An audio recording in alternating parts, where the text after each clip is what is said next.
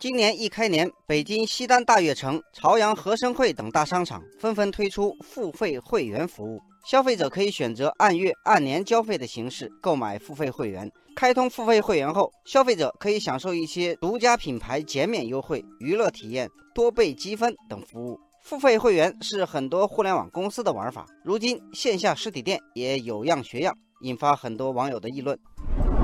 网友出没说，北京这些大商场并不是第一个吃螃蟹的。百货行业最早尝试付费会员制度的是银泰百货。银泰百货 CEO 陈晓东说，百货业靠场地租金赚钱的日子已经一去不复返了。如何把消费者留下来，是当下最应该解决的问题。网友心灵花园说，会员平台可以充分挖掘并整合多方资源，让消费者享受到一些由商场合作商家提供的福利，比如机票折扣。快速安检、停车优惠等。网友海之声说，以此为切入口，商场能够为自己的租户、顾客和外部合作者提供多方面更好的服务，从而实现传统租金场地以外的收益。另外，会员费本身也是额外的收入，能够为商家提供更多的流动资金。与实体商场相比，电商平台推出付费会员制度的时间要更早一些，比如京东推出的 Plus 会员。亚马逊中国推出的 Prime 会员，阿里巴巴推出的八八 VIP 付费会员等。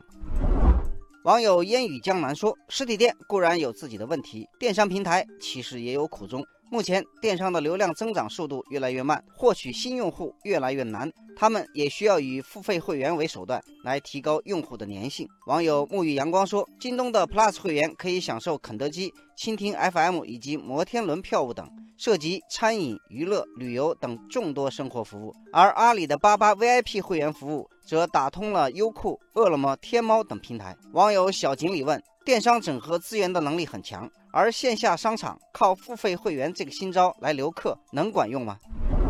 有专家表示，在整合资源方面，实体店其实也可以广开思路，比如成都珠江广场就联合当地的酒店、温泉、游乐园等，让付费会员以优惠的价格享受服务。